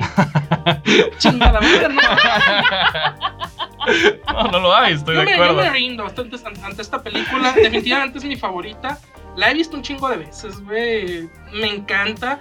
Es una película con mucho ritmo, oscura, violenta, como dice Víctor, y con personajes que no se tientan al corazón en ningún momento, de moral reprobable, güey. O sea, realmente aquí no hay, no hay, no hay héroes, güey, no hay buenos, cabrones. Realmente todos tienen cosas que tacharle. Y de nueva cuenta me encanta eh, cómo nos retratan a la, a la ley, cabrón. Esta, ley sórdida, güey, pero al mismo tiempo eh, ignorante, güey, inoperante, güey. Pero que también al mismo tiempo se deja ver con su violencia, güey. O sea, realmente, aún, aún así, aunque realmente en ningún momento parecieran pisarle los talones a este cabrón, aún así se siente que están ejerciendo violencia en toda la película y eso es algo que la está muy chido. Digo, en ese sentido es que me da risa porque hay demasiada intensidad y demasiada euforia, demasiada sin euforia, sin, euforia, claro. Pero intensidad de quién, de la película de nosotros. De ustedes, ah, de nosotros. discúlpanos, María, discúlpanos. No, no, no, no, no, no es para este para menospreciarlo ni mucho menos, más bien este creo que en ese en esa parte y, así como más más dentro de mi contexto, este yo la verdad es que es una película que vi recientemente, eh, por ahí también me puse a explorar porque también me llamaba mucho la atención porque esa película había sido justamente la ganadora del Oscar en su momento. Digo, independientemente del tema del premio, eh, creo que el hecho de justamente de cómo aborda esta parte del tema, que sí, en ese sentido tienen un punto en cuanto al hecho de que, pues estamos hablando de este, una, este, una trillada ahí como de, como de narcos y demás, y que pues evidentemente en esa parte de la violencia este, nunca se ve minimizada. Creo que a lo mejor lo que a mí me faltó un poco más es cómo llevar la historia a lo mejor un poquito más en la parte del diálogo, del, de la comunicación o de esa parte, porque creo que en ese sentido sí se queda, este, no sé si la palabra sea como, como corta. Este, creo que en ese sentido a mí como que eso sí me, me faltó un poquito más a lo mejor de, guerra platicada, no, no tan guerra pura matanza. Ok, pues a, diferencia de lo que acabas de comentar, Madia, eh, permítame decir que para mí es la película más poética de los Coen, ¿sabes? O sea, y en el sentido de ser tan fiel, en el sentido de que es una película creo que se debe sobre todo a que son. Víctor, eres mi amigo, mi compadre. Permítame, permítame alejarme de Madia y acercarme a ti. Voy a acercar a ti más, Víctor. Venga, venga ese abrazo. ¿Estamos de acuerdo? Yo creo que se debe a la fidelidad al material de origen, que en su momento se, se criticó muchísimo, pero a mí por eso me parece una película con tanto peso narrativo. A mí sí me parece que es una película que consigue llevarnos eh, escena tras escena, mirando a la maldad realmente con la convicción que requiere cualquier hombre para mirar al abismo y no perderse en ese intento. Ay, Dios, que me llegó aquí al corazón. o sea, definitivamente es una película que. me, acabo de enamorar de ti. ya, ¿son pareja? Ahora sí somos pareja. ¿Son pareja? Ahora sí. Y el asunto también es que es una película tremendamente moderna en toda la extensión de la palabra, ¿sabes? Y que se alimenta de la pasión de los Cohen por el cine clásico. Hace, hace poco, Víctor, tú y yo, no me acuerdo, hace meses, un año, dos años o lo que sea, Víctor se está llorando ya. Le salieron dos lágrimas. Eh, habíamos mencionado esta polémica y habíamos discutido un chingo, tú y yo discutimos un chingo, tú y yo, Víctor. Sí, es habitual. Este, habitual. pero habíamos discutido acerca de, que ya no había clásicos en el cine. Sí, sí, sí, de acuerdo. Y sin duda alguna, en mi memoria, güey, este es de los últimos verdaderos futuros clásicos que yo he visto en el cine en los últimos años. Sí, sí, Esta película, en 10 años, en 20 años, vamos a estar hablando de ella con su aniversario, cabrón, con su remasterización, con su de estreno, lo que quieras, de, de, de, Director Scott, lo que quieras, güey, pero va a ser una película que va a trascender, güey. Porque es una película sumamente universal, güey. En cuanto al, acercamiento que se le da a la violencia, a la avaricia, a, estos sucesos que le, pasan a este personaje. Y, a mí me parece que sí es uno de los últimos clásicos del cine contemporáneo, güey. ¿Estarás de acuerdo? Estoy totalmente de acuerdo pero también reconozco que no es una película fácil de ver, ¿sabes? Es una película que requiere este de, un, de, un, estado de ánimo a lo mejor dispuesto a enfrentarse a un cine con mayúsculas. Pues, o sea, esto, esto no es un paseo de fin de semana. Es una película que requiere que tú eh, prepares tu, tu, sala de proyección, este, te prepares. Es tipo, ¿Esto es algún tipo de pedrada para Mario? Oye, le estaba viendo en mi sala con mi pantalla de. Me estabas diciendo que María no se preparó, que no tiene la preparación cinematográfica. No, no, no, no, para nada. Simplemente digo que me ha tocado, a diferencia de con Lebowski, me ha tocado recibir impresiones de esta película en el sentido de de, personas que incluso dicen esto es demasiado violento, ¿sabes? Esto, esto me, me pesa, esto me afecta o algo así. O sea, a final de cuentas, la, película es tremenda. La película es tremenda. Y eh, brilla porque a lo mejor eh, reconocemos los códigos del cine, a final de cuentas, dentro de esta película. Pero, pero una película fácil de asimilar no lo es. es una película que brilla, pero no creo que sea eh, la película, tampoco creo que sea la película más comercial en el sentido de, en toda la extensión de la palabra. Yo creo que esa comparación la, la asemejaría justo con la, con la crítica que hacíamos de Lebowski, de, de Lebowski, de Lebowski, este, sobre el hecho de si toda la gente vería una película de comedia de esa índole. Aquí coincido con Víctor que este tipo de películas con el toque de violencia que tiene tampoco es para este, todo el público, ¿no? Y sobre todo aquel que no... Qué curioso, porque fíjate que de todas las veces que le he visto, tal vez ya estoy, estoy... Sí, un poco ¿Cómo, ¿Cómo, se dice cuando ya no te hace la violencia? Estoy... curado de espanto. Curado de espanto. Pero fíjate que a mí nunca se me hizo tan tampoco así, algo tan exagerado. Como dice Víctor, a mí me parece justa la violencia que maneja la película. No, no, no recuerdo en ningún momento en particular que yo haya dicho, güey, esto es explotación. No, claro que no. Eh, eh, aquí no hay explotación de la violencia. Como por ejemplo la, la podría manejar en algún momento Tarantino. Pero la diferencia de, de que Tarantino, la violencia que, presenta, es, tiene, una, tiene un halo alrededor de comedia negra. Y de, y, de, y, de, y de absurdo, la violencia que presenta muchas veces Tarantino. No, es que aquí hay una violencia contenida. y aquí es una violencia realista y, me parece contenida, exactamente. Pero está allá hacia adentro, ese es el asunto. Está allá hacia adentro, exactamente. A mí no me parece, no me parece realmente que... no, o sea, por lo visual a lo mejor no, pero se siente, ¿sabes? Es una película luminosa, es una película ah, densa. Sí, sí, sí, sí, o sea, y, de hecho, exactamente, yo hasta me atrevería a decir que la violencia que presenta la película ni siquiera es visual, es más bien psicológica. Me parece es la combinación, o sea, al final creo que ese es el combo. Sí, o pues. sea, es una combinación, pero creo que en la balanza hasta diría, me atrevería a decir que pesa un poco más la la, cuestión psicológica que, a la cual se ve inmerso este personaje, güey, que le pasa de todo, cabrón. Y realmente la pasa mal, y realmente conectas con él, y realmente te pasa. Yo, yo, yo, yo me sentí eh, cuando vi por primera vez, eh, cuando me quiso acompañar Víctor al cine, eh, yo me sentí muy parecido a lo que sentí con el pianista de Polanski, güey.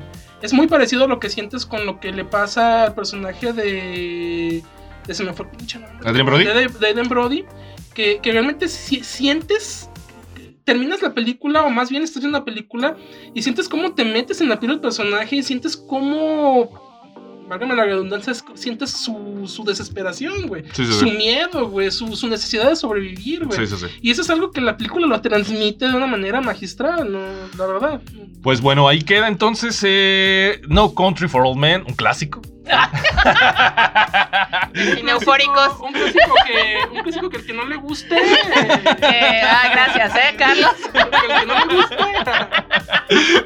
Pero hablemos qué les parece para finalizar este recorrido por algunas películas de los Cohen. Se nos van a quedar fuera, pues muchas que a lo mejor ya hemos mencionado por aquí. Barton Fink, El hombre que nunca estuvo ahí, Sangre Híjole, Fácil, Una, una que debe haber estado en este top. güey, Racing porque- Arizona. Una que debe haber estado en este top porque tiene un chingo, güey.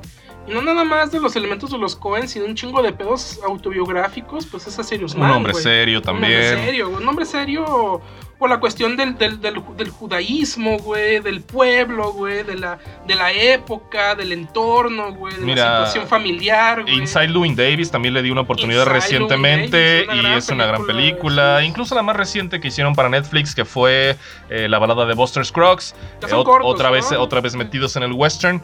Eh, la verdad es que los Cohen son unos cineastas eh, tremendamente versátiles, tremendamente creativos.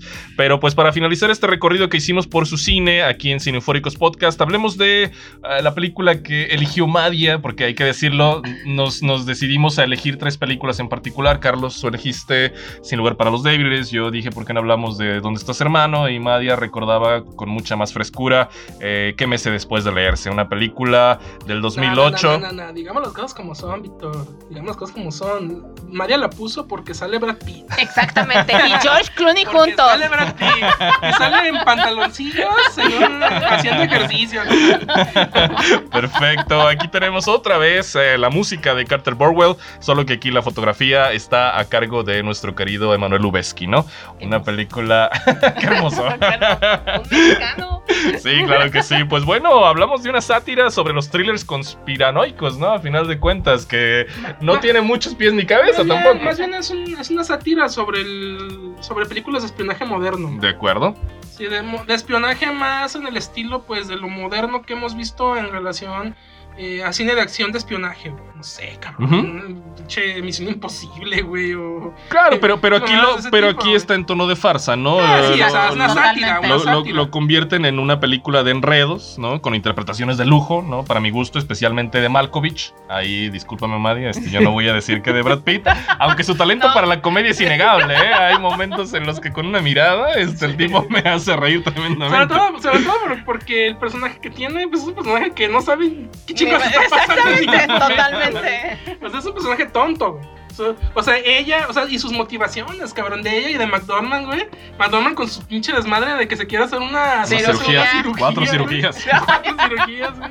Sí, o sea, y volvemos a, lo- volvemos a los mismos elementos de los Cohen, güey. Pues personajes que quieren, quieren salir, güey, de la mediocridad. Quieren, quieren lograr sus sueños, quieren salir de esta, de esta rutina, de la vida rutinaria. Y, y ven una oportunidad, güey, y pasan por encima de cualquier tipo de moral, güey, para Sí, lograrlo. De acuerdo. Y se meten ahí, pues, en un enredo, pues, propio del cine de los De Cohen. acuerdísimo. Digo, en esa, en esa parte, algo que este sí se recupera y que otra vez volvemos a este balance de los Cohen entre crimen y comedia. Aquí sí creo que la parte de la comedia resalta sobre el, ahora sí que todo lo que va sucediendo alrededor de la historia. Y eh, algo que sí me llama mucho la atención, este, justamente como tratando de recuperar esa parte de comedia de la película, es que sí siento otra vez como a los personajes sobreactuados, este, Frances McDormand también como en un rol como hasta teatral y este, como muy, como incluso hasta como medio falso, pero justamente como parte del objetivo de la película, ¿no? Sí, no sé si estarán de acuerdo, para mi gusto la cinta se cocina demasiado lento, sobre Sí. todo, sobre todo a lo mejor la primera mitad, eh, donde se trata más que otra cosa de, pues de una farsa sobre infidelidades, engaños, malos entendidos, ¿no? Porque ahí hablamos del personaje tremendamente infiel de Clooney, ¿no? Que tiene pues tiene su esposa, pero también está participando en, un, en una app de citas online, ¿no? Con la que, pues, curiosamente conoce a McDormand. Este, pero a lo mejor es de la mitad para adelante. Digo, ponerle atención al asunto de las memorias de Malkovich que está en el disquete y que estos Es monos del gimnasio Sí, se encuentran ahí, o sea. superfluo. Y tienes, tienes mucha razón, Víctor. Toda la primera mitad, siento yo que la película como que no encuentra su camino. O sea, divaga demasiado en una serie de situaciones. Y, y para, y para una cinta como esta, y para, al menos quiero yo pensar que era la intención de los directores de ser de nueva cuenta una comedia alocada, una comedia absurda, destrampada, una comedia vertiginosa. tienes razón. Ah, para mí falla muchísimo en la primera mitad de la película.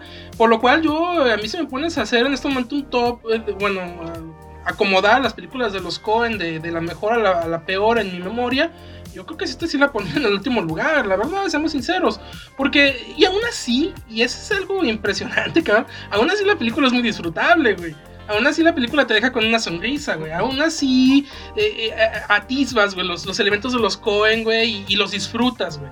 Aún así, cabrón. Sí, yo estaba leyendo que cuando invitaron a George Clooney a participar en, en ¿Dónde estás, hermano? Clooney ni siquiera tuvo que leer el guion. Dijo, cuenten conmigo porque yo hasta hasta disfruto hasta la peor película de los Coen, ¿no? Entonces, a final de cuentas, esta película sí gana de la mitad para adelante, donde ya este, se dejan de lado un poquito eh, todo, este, todo este asunto más, eh, más particular de, infidelidades y esto, y se convierte en una comedia más cruda, eh, más ácida en la segunda mitad. Para mi gusto, espeje, espejea un poquito con el tono de Fargo. Tal vez a partir de la muerte de, de Brad Pitt.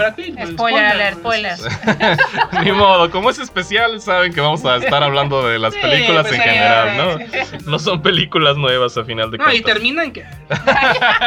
ya lo habíamos dicho, al final nadie entendió termina nada. Como, termina como comienza, ¿no? Con un zoom, zoom, zoom out, ¿no? Al planeta. Sí, al planeta. Sí, sí, de hecho muy, al estilo de espionaje. espionaje, exactamente. De Google Earth, Sí, sí, sí, Pero cuéntanos, Madia, ¿qué, ¿qué, es lo que te, te fascina más de, de, Born After Reading o lo que te gusta menos de, de Born After Reading, a final de cuentas? Más allá de Brad Pitt y George Clooney apareciendo en una de las escenas puntuales de la película. Este, o en muchas. O en muchas. Este, aquí también cabe resaltar que este, me llama mucho la atención como la, la parte de la cotidianidad que luego sí se ve mucho en las películas de los Cohen.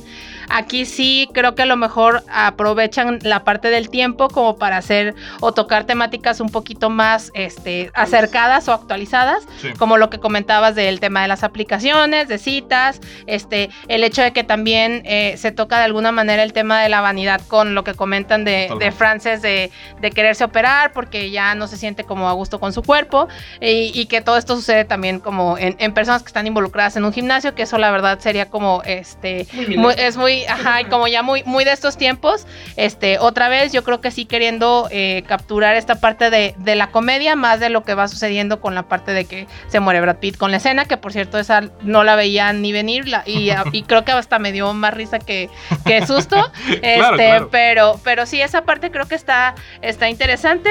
Eh, pero sí, o sea, al final es como, esta sí la veo totalmente como con un sentido un poquito hasta más comercial que este, que cualquier otra de los Lewowski, no sé si de los Lewowski, de los Cohen, perdón, me andaba confundiendo, comparado con, con, otras películas que ellos tienen de comedia, ¿no? Esa es la película más, en, cuanto a las temáticas, más actual, ¿no? Que tiene su filmografía. Sí. Es la, es la que está ambientada, como dice Madia, en un, en un pues, en, en un ambiente mucho más moderno, con situaciones mucho más modernas eh, pero híjole, híjole, no sé, Víctor, Madia. Película, yo, y yo recuerdo que cuando fuimos a verla, esta, esta sí me quisiste llevar, Víctor. Esta sí. Esta no la quiso ver mi mamá. Ah, Tenía un punto, ¿eh? Me dijo algo. porque veníamos, veníamos de, veníamos de ver eh, No Country, güey. Y me acuerdo que ah, cuando supimos, cuando supimos que era la nueva de los Coen, dijimos, no mames, que la nueva de los Coen, güey, vamos, güey. Y desde entonces no vemos otra de los Coen. Básicamente quisiste meter a Netflix a ver la balada. La balada. Inside Louis Davis tampoco tuvo tanta atención que fue después. Ah, yo sé si la vi en el cine, no te invité. Hail Caesar, este, tampoco la vi en el cine y me gustó yo mucho. Esa también sí la vi en el cine, no te invité. Ah, ya ves, ya ves, ya ah, se, va, se va equilibrando la balanza, pues. Pero recuerdo que cuando salimos de ver la cinta, Víctor, ¿Salieron felices? No salimos felices, güey. Salimos con cierto ceño, ¿no? Y fruncido, ¿no? Recuerdo. Que no nos llenó el ojo como hubiéramos querido. O tal, o tal, vez teníamos la vara muy alta con lo último que nos había ofrecido los directores, la verdad. Es probable, es probable. Pero mira, la revisamos para este especial y en retrospectiva, pues, este, bueno, no en retrospectiva, la acabo de ver ayer.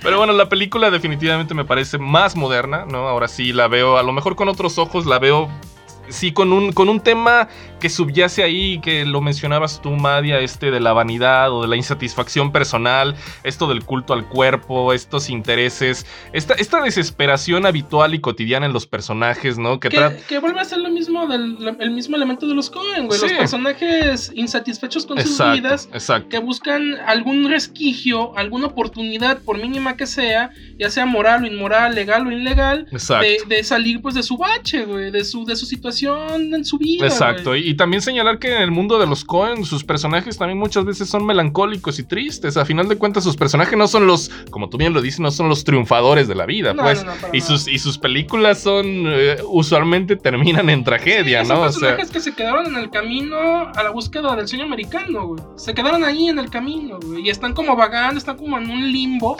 entre el éxito, entre pues el ya que, cabrón, entre pues el que pudo hacer más, entre el que quiero esto, pero no lo puedo lograr, güey. Y mira, me encontré esta maleta de dinero, güey. Voy a hacer lo que sea para quedármela. Exacto, exacto. Entonces sí es. Pero bueno, la verdad es que a final de cuentas, como lo dijimos, hasta la peor película de los Cohen es tremendamente disfrutable. Yo no diría que esta es la peor de los Cohen. Este, ¿Cuál te parece la peor? de los la peor de los Cohen, eh, la del Quinteto de la Muerte con, con Tom Hanks.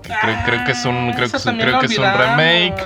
este, por ahí está también eh, de Hot, Hot Soccer Proxy, una película con Tim Robbins. este, ¿eh? hay, hay, películas menores a final de cuentas, pero, pero hay un universo particular de personajes, intereses intenciones, eh, apropiación de la cultura popular, de remembranzas personales, porque también el cine, como tú bien lo dijiste hace rato, tiene mucho autobiográfico el cine de los Cohen, ¿no? Entonces, hay todos estos elementos y creo que eso es lo que hace eh, maravilloso, pues, estar hablando de estos directores. Madia, eh, más allá de que no hayas disfrutado su mejor película. Chingada madre.